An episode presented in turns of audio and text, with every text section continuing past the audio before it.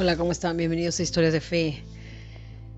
Em, seguimos con historias sobre Jesús, sobre su amor, su corazón y sobre la Eucaristía. Vamos a hablar de la misa. Hoy esta historia es de La paz tendrá la última palabra, el libro de San Manuel, y se llama Cuando Jesús viene a nuestro corazón. Toda vida cristiana es una misa y toda alma es una hostia. Marte Robin. En Bergorie, el evento central del día no es la aparición de la Madre de Dios, como podríamos creerlo, sino la misa vespertina. Las dos realidades se entremezclan de manera magnífica. Veinte minutos antes de la misa, durante la oración del rosario, la Virgen se aparece a los videntes. Invita a todos aquellos que no la ven a cogerla en su corazón, como si la vieran. Luego ella acompaña a los presentes durante la misa para vivirla con ellos. No olvidemos que concede a los no videntes, que somos todos nosotros, las mismas gracias que otorga a los videntes durante la aparición, siempre y cuando abramos nuestro corazón. Un día le pregunté a la vidente Vika si María le había dado algún mensaje particular sobre la Sagrada Comunión. La respuesta no me decepcionó. Queridos hijos, cuando reciben a Jesús en su corazón, en la Sagrada Comunión, y regresan, regresan a sus lugares, no miren a los demás, no juzguen al sacerdote. Queridos hijos, arrodíllense al menos durante 10 minutos y conversen con mi hijo que está en su corazón. Una gran alegría me invadió al descubrir este mensaje. Después pensé, ¿10 minutos? A los fieles les puede llegar a parecer que es demasiado tiempo. ¿Cómo hacer para que el mensaje sea aceptado y vivido, con gusto? Volví a hacerle la pregunta a Vika, un poco para provocarla, también porque así muchas veces nos da otros mensajes interesantes, también para hacerla de abogado del diablo, en nombre de aquellos que se sorprenderían ante los famosos 10 minutos. Pica le dije, ¿estás segura que la gospa ha especificado 10 minutos?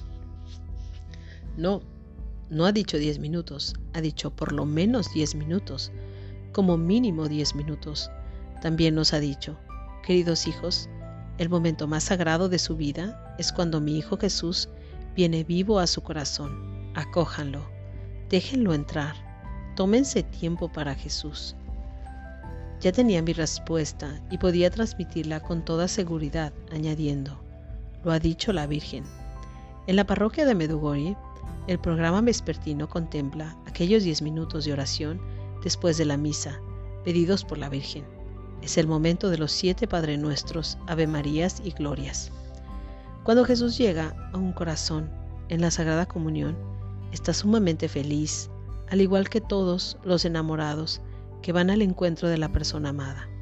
No solamente se prepara para darse por entero a ese corazón, regalo de lo más sublime, sino que también trae consigo innumerables beneficios, bendiciones, gracias, dones y favores que quiere derramar en cada uno.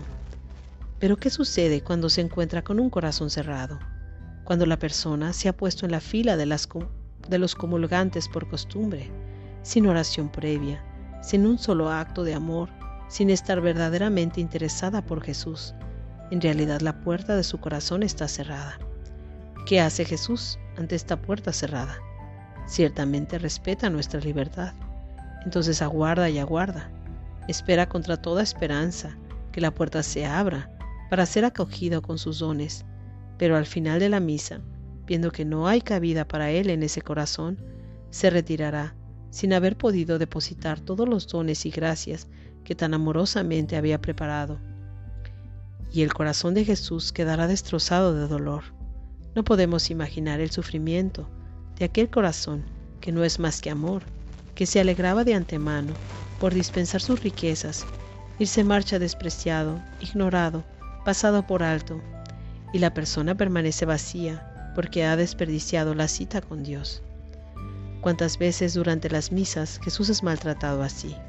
Él decía a Sor Faustina, o oh, cuánto me duele que muy rara vez las almas se unan a mí en la Sagrada Comunión.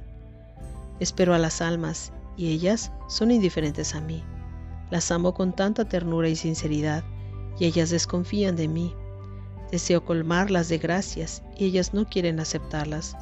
Me tratan como una cosa muerta, mientras que mi corazón está lleno de amor y misericordia. Diario, punto 1447.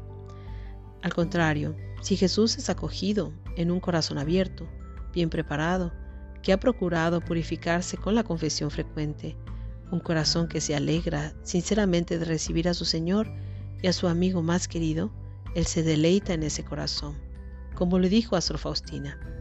Mi gran deleite es unirme con las almas. Has de saber, hija mía, que cuando llego a un corazón humano en la Santa Comunión, tengo las manos llenas de toda clase de gracias y deseo dárselas al alma. Y también, escribe para las almas consagradas, que es mi deber, que es mi deleite venir a sus corazones. Diario punto 1683.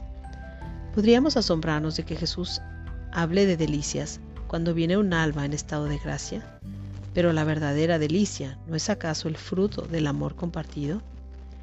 que no se sentiría como él el deseo vehemente de unirse al ser amado y de saborear juntos este fruto del amor. Además, la alegría del Salvador es salvar, y al descender en nuestras almas por medio de la comunión eucarística, Jesús siempre encuentra en ellas algo que salvar. Pues propongámoslo. Que Jesús entre en un corazón que quiera acogerlo, que sea su amigo, que se deleite al entrar en nuestro corazón. Qué pena, qué pena da a veces cuando vamos a misa que muy poca gente comulga. Ahí podemos ver el dolor de Jesús. Tanta gente que no quiere recibirlo, que no está dispuesta, que no ha hecho lo posible por confesarse para poder recibirlo en estado de gracia. Es muy importante tratar de estar siempre en estado de gracia y tratar de ir a misa frecuentemente, a poderlo recibir, porque la comunión no solo nos da fuerza, sino que nos cambia por dentro, nos hace otros, nos hace parecidos a Jesús. Así que no nos perdamos esa oportunidad.